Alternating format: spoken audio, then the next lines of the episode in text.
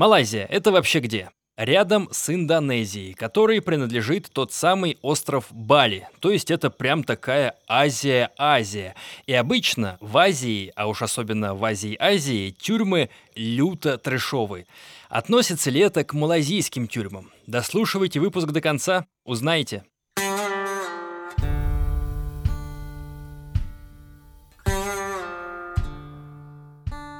Привет, мое имя Миша Ронкайнен, имя этого подкаста «Тюремный», он про жизнь в тюрьмах разных стран мира, а имя нашего сегодняшнего героя – Шагор. Он россиянин, родился, вырос в России, но потом уехал в Малайзию. Зачем, почему и при чем тут тюрьма? Шагор, рассказывай.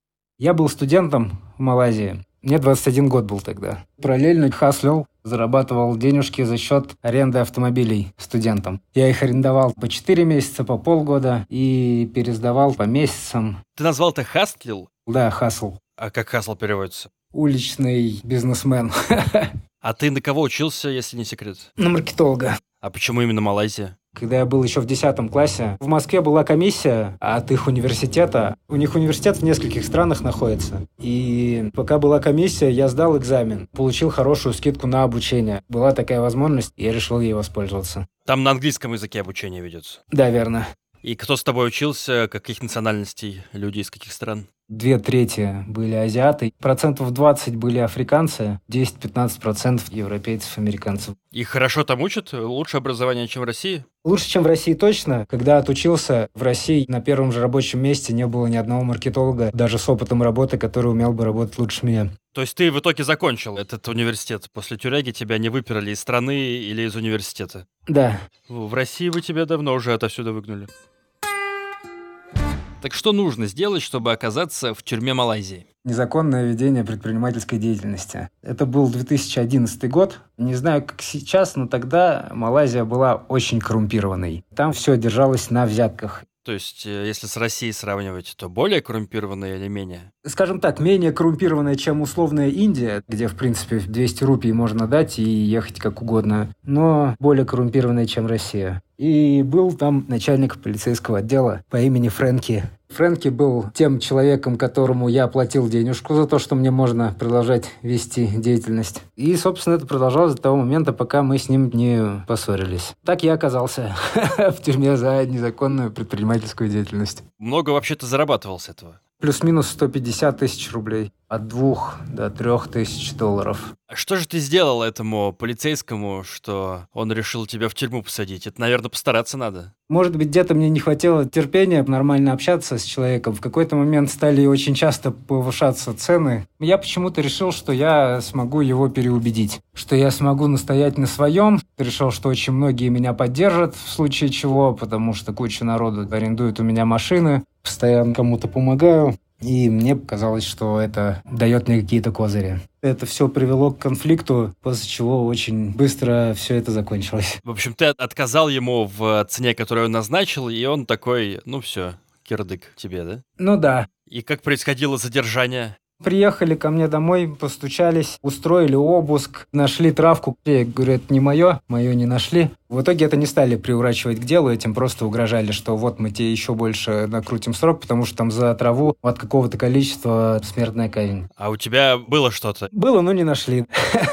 Не очень хорошо искали. Что ты чувствовал, когда к тебе вломились полицейские и начали шмонать? Была паника, но я до конца не осознавал происходящее. Я полностью понял, что происходит, когда я уже второй или третий день находился в СИЗО. То есть я первый и второй день думал, что меня просто берут на понт, что он просто хочет меня напугать. У меня просто никогда в жизни ничего похожего до этого не происходило. Я не мог какие-то принимать решения и делать выводы. И что же вообще тебе предъявляли? Когда на третий день мы поехали уже на слушание, мне предъявляли незаконную деятельность коммерческую. После этого я ждал второго слушания. Меня перевезли в изолятор временного содержания. На втором слушании, которое произошло почти через два месяца, мне сказали, что будет 8 месяцев тюрьмы. Еще обсуждали, будет ли удар плеткой или нет. Это официальное наказание в Уголовном кодексе? Да, плеткой бьют по заднице. Я сидел с британцем, у которого было три удара.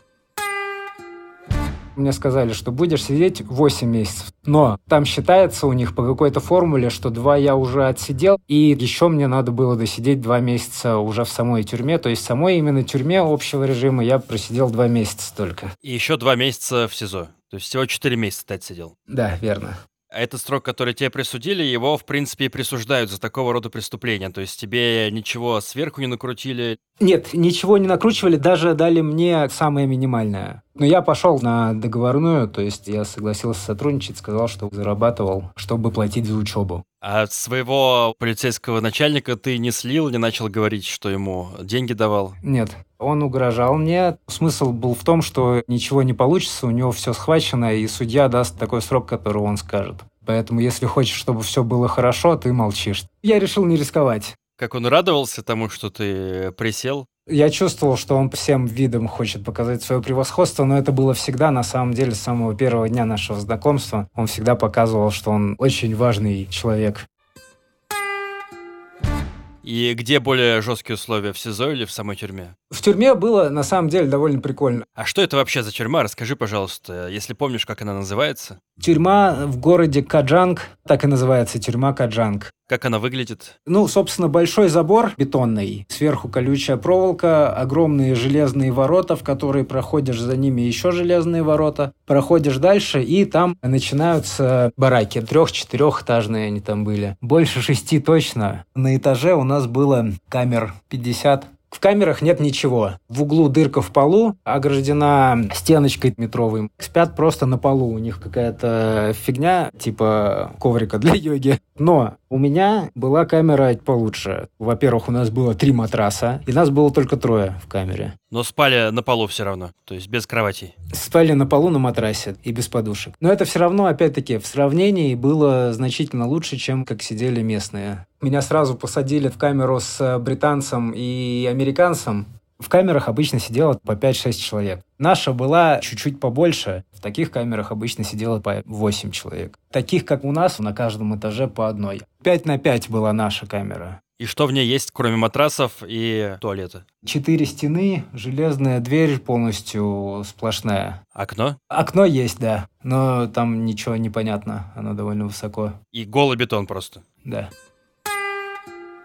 Какие вообще эмоции у человека, который впервые попадает в тюрьму, и эта тюрьма еще вообще на другом конце света? Что ты тогда чувствовал? В первую очередь, совершенное непонимание того, что происходит в моей жизни, что будет в тот момент, когда мне надо будет выходить. Когда меня выпустят, что меня, может, депортируют. И очень быстро там какая-то движуха началась, на которую я отвлек свое внимание. Думать о том, что происходит, и как-то осмысливать это все, я на самом деле начал только после того, как я вышел оттуда. То есть какого-то отчаяния у тебя не было, подавленности? Было, просто я очень быстро занял себя всякой активностью. Еще такой момент, что там, в принципе, белый человек — это немножко диковинка. И есть определенные преимущества. Сразу подбежал охранник с нами дружить, какие-то лайфхаки нам очень быстро рассказал. Рассказал о том, что если хотите вкусно и много кушать, я могу вас записать работать в столовой, там можете сами себе готовить. И, собственно, со следующего же дня мы и нашей троицы и пошли работать в столовую. И столовая была нашим козырем. Мы могли обмениваться, торговать чем-то. Можно было там за несколько кусочков хлеба попросить табак или еще что-нибудь покурить. То есть тебя посадили за незаконное предпринимательство, и ты продолжил этим заниматься в тюрьме? И продолжаю этим заниматься по сей день.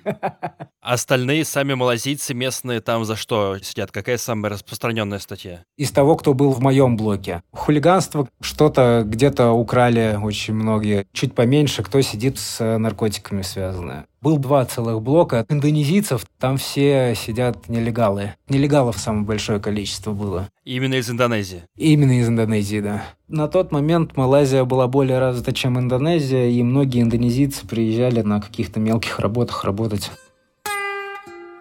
Какие там вообще порядки в этой тюрьме? В России блатные есть. Сомневаюсь, что есть такие же и в Малайзии, но есть же кто-то главный. Блатных нет. В целом я замечал, что сидит дедушка, и все вокруг дедушки этого во время перерыва сидят и что-то с ним общаются. То есть там больше по старшинству идет. То есть э, старший э, пользуется большим авторитетом. Большим уважением. Я не видел, чтобы кого-то там унижали, с кем-то неправильно обращались. Ну, по крайней мере, на моих глазах этого не происходило вообще. К нам относились как к иностранцам очень хорошо. Всем было очень любопытно с нами пообщаться, узнать что-то о нашей жизни. Постоянно какие-то подгоны делали. С нами очень быстро шли на контакт, поторговать что-то. А кто в этой тюрьме вообще сидит? Местные или иностранцы? Кого больше? В основном местные. На всю тюрьму нас было только три иностранца. Русский, британец и американец. Звучит как начало анекдота.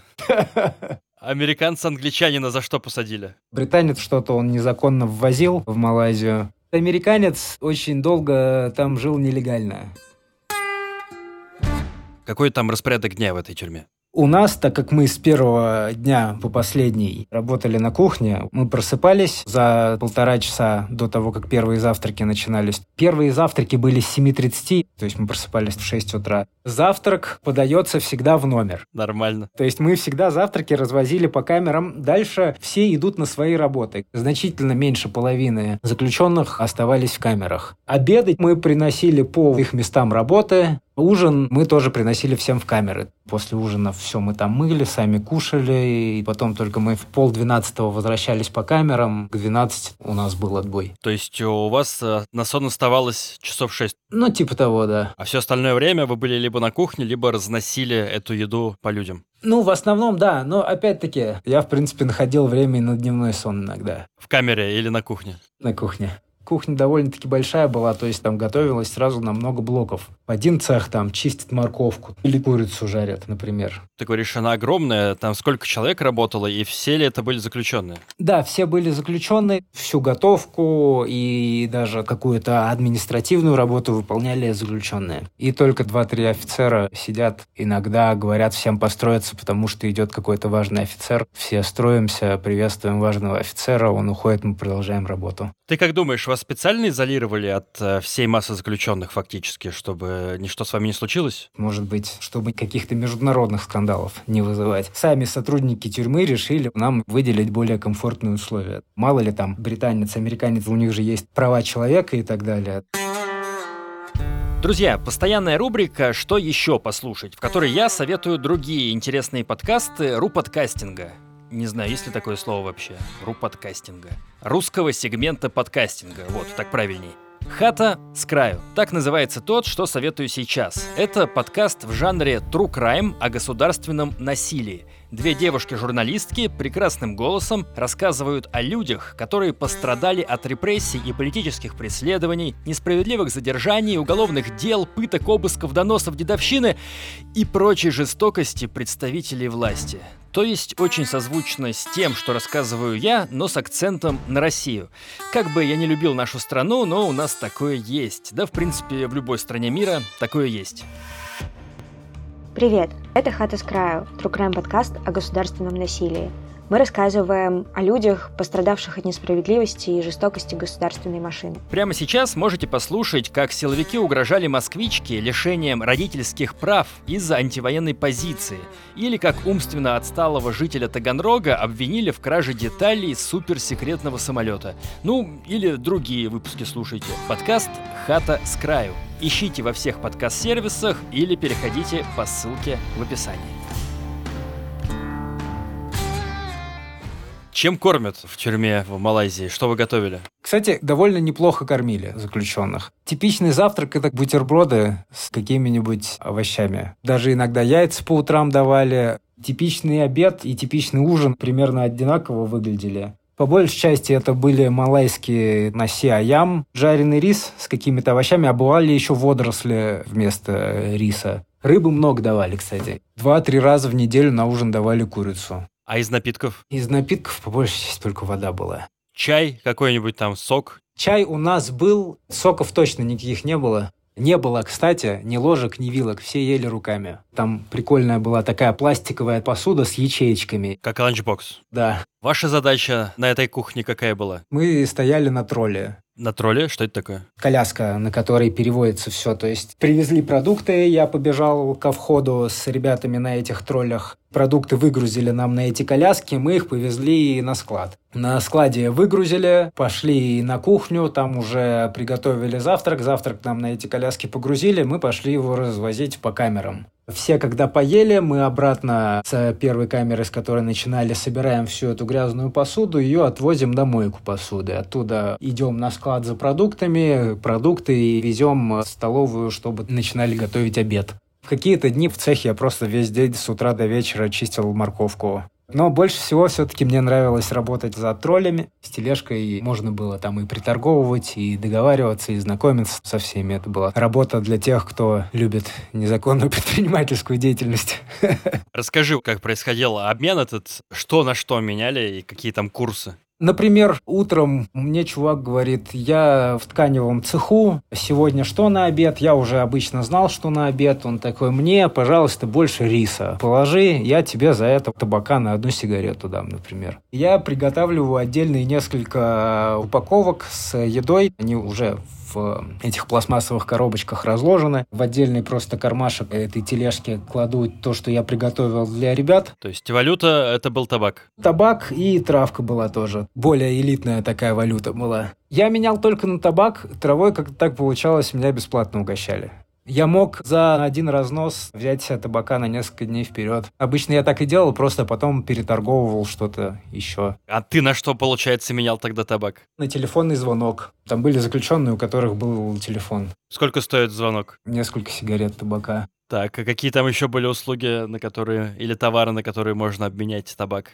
Там разные были услуги. Опять-таки, я за два месяца не успел всеми возможностями даже ознакомиться с ними. Я по большей части его брал, чтобы курить. Ты говоришь, там можно было принести каким-то образом траву. Это в стране, в которой смертная казнь за наркотики. Как вообще охрана к этому относилась? Охрана все и приносила. То есть курили свободно в камерах? В камерах курили только табак и прямо вот в эту вот дырку в полу садились, забивали сигарету из газеты и табака. Кто-то стоит рядом, на всякий случай машет, чтобы не было дыма, и прямо в эту дырку нужно было очень быстро курить. В дырку туалета? Да. На кухне было чуть попроще, потому что у нас было несколько довольно вонючих цехов, где можно было спрятаться. А траву точно так же курили? Траву шкерились больше. Быстро надо было скурить и уничтожить все свидетельства. Ну, ты там постоянно был э, под действием травы, или это редкие были случаи? Когда угощали, тогда покуривал. Это раз в несколько дней. Расслабляло? Расслабляло хорошо, и, в принципе, кушать становилось попроще. Вот эта вот еда, которой кормят, э, как ты считаешь, ее достаточно для того, чтобы быть сытым все время? Или люди оттуда уходят сильно похудевшие? Люди уходят оттуда похудевшими, это точно. И я помню, что все-таки на качество продуктов мы постоянно все жаловались. Рис – это единственное, что там было нормально. Бунтов по этому поводу не было? Бунты были не по этому поводу. Я знаю, что там блок взбунтовался, что там побили, с охранниками подрались очень быстро. Приехали военные, всех дубинками рассадили. Это был такой день, когда мы просто сидели в блоке без двух приемов пищи.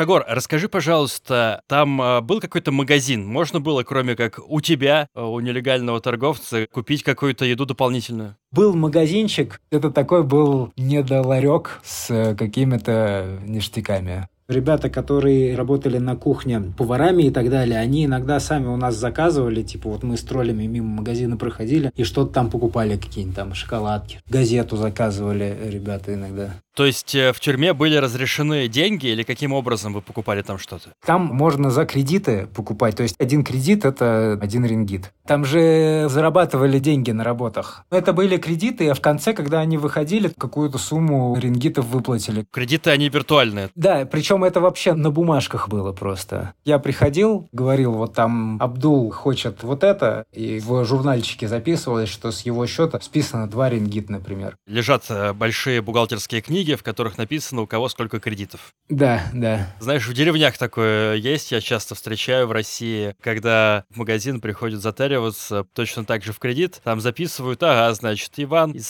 седьмого дома 50 рублей должен, и за наличку только раз в месяц они приходят потом все все эти кредиты закрывают. Но только у нас э, наличку выдавали уже на выходе из тюрьмы. Много ты заработал, забегая вперед? Нет, немного. Оплатить комнату в хостеле не хватило. Там на месяц надо было, но этой суммы там не было. Что-то около 200 рингит я получил. Это даже меньше 100 долларов. Ты работал на кухне, а местные чем занимались? Было несколько фабрик шитьевых, был цех с металлом работали, был пресс, таблички делали, был цех с деревом работали, что-то из камня делали, плитки делали. На самом деле довольно много цехов рабочих. Там, в принципе, тюрьмы работают в промышленных масштабах в Малайзии. А платят сколько местным? Заключенным мало. Кучу бабла там никто не зарабатывает. Малайская тюрьма – это очень дешевый рабочий труд. Ну, тут, похоже, история с Россией тоже. У нас фабрики по шитью, одежду делают, поделки ручные из дерева. А условия труда, я так понимаю, про них даже говорить не стоит. Неуважения я не встречал. Все было довольно по-доброму между людьми. И охранники тоже не вели никогда себя по-скотски. Но вот именно техническое оснащение в самой тюрьме было ужасное. Это все выглядело, как будто это все на каких-то свалках. А чем в этой тюрьме еще можно заняться, кроме как работать? Может, спортзал какой-то был, футбол? Нет, спортзала точно никакого не было. Я там видел баскетбольную площадку, но ни разу не видел, чтобы кто-то на ней был. А может быть, она на случай, если какие-то шишки приезжают, по аналогии, как у нас это обычно делается. Были дни, когда кино показывали. Все очень любили эти дни. Один раз кто-то приехал с концертом местным, но опять-таки мы обычно не ходили на такие мероприятия, мы оставались на кухне. Я мало контачился с местными. По большей части я контачился с теми местными, которые были на кухне. Все, что вне кухни происходило, я реже коммуницировал, только по вопросам табачок прикупить. Все воруют на этой кухне, все пытаются заработать. Да, все тем или иным образом на кухне что-то пробуют для себя урвать. То есть, насколько я услышал из твоего рассказа, сначала на еде для заключенных наживаются сотрудники администрации этой колонии, потому что, ты говоришь, непонятное качество было еды, потом наживаются заключенные, которые работают на кухне, и потом еда какая-то уже достается самим зэкам. Да, верно. И ты говоришь, что зэки оттуда выходят похудевшие. Интересно, почему? Я вопросы не задавал особо. Тебя совесть не мучила, что ты у зэков еду отбираешь у одних, чтобы дать ее другим за табак? А, нет, а ни у кого она не отбиралась. Всем как-то вот распределялось, просто так получалось, что на кухне имелось больше еды. Но ее было больше, потому что у кого-то другого было ее меньше. Это же логично. Закон сохранения еды. Ну, верно. То есть совесть тебя не мучила? На самом деле, ты вот так сказал, я только сейчас об этом задумался впервые за 11 лет. Где-нибудь сидят малазийцы, вспоминают тебя добрым словом. Как они тебя называли, кстати? Я знаю, что тайцы называют фаранг. Меня все называли Шеги. Шеги — это производное от имени? Да, да. А американцы, англичанина, как называли? Всех по имени называли. Был Джо, американцы даже не помню, как зовут. Э, Джо англичанин? Джо англичанин, да. Которому удары плетью присудили? Да, три удара плетью. Расскажи, как это происходит. Его увели из кухни в один день. Потом он вернулся и показал три таких рубца на каждой из своих булок. Собственно, как это происходит? С его слов, он куда-то кладет свое туловище, стоит раком, можно сказать. И какой-то дядечка размахивается и хлыстом по нему бьет три раза. То есть он оголяется, он снимает штаны с себя? Да, и трусы тоже, по голому заду. Бьют именно по заднице, не по спине? Именно по заднице. Насколько больно это было, он рассказывал? Говорил, что больно. Мы там вообще видели э, парня, у которого было 20 ударов плетью. Там были шрамы. Ну, то есть эти удары, они прям до мяса? Когда это 20, да. У Джо было три рубца просто. За что сколько ударов дают? У меня решался вопрос, дадут мне два удара плетью или нет. Ну, а местных постоянно этой плетью лупят? Да, местных постоянно. За всякое хулиганство часто плетью лупят. За воровство плетью лупят. Но я так понимаю, что насилие, оно есть в виде ударов плетью, и оно легализовано. А вот насилие незаконного, как, допустим, во многих российских тюрьмах есть, его нету в малазийской тюрьме. Ни драки, ничего-то такого не видел. Подселили к нам нигерийца одного. Он сам по себе был немного диковатый. Мы бы его, может, в камере бы и сами побили, если бы он не пошел подраться в другом месте. Почему? Что он делал такого? Просто наглое поведение, и почему-то вот он считал, что ему вокруг люди что-то должны. Типа, а что вы мне ничего не принесли с кухни? А нигерийца на кухню работать не отправили? Нет, его не взяли туда. Так он вам завидовал. Блин, конечно, приходят в камеру, от них едой пахнет. Его по этой причине посадили куда-то в другое место, изолировали. Да, изолировали обоих, кто подрался.